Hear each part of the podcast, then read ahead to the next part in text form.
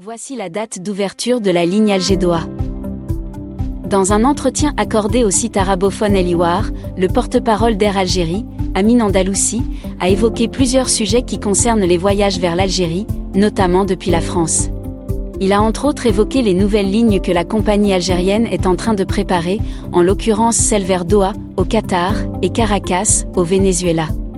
C'est ainsi que l'on apprend que le premier vol entre Alger et Doha aura lieu à partir du mercredi 3 août 2022, soit la semaine prochaine.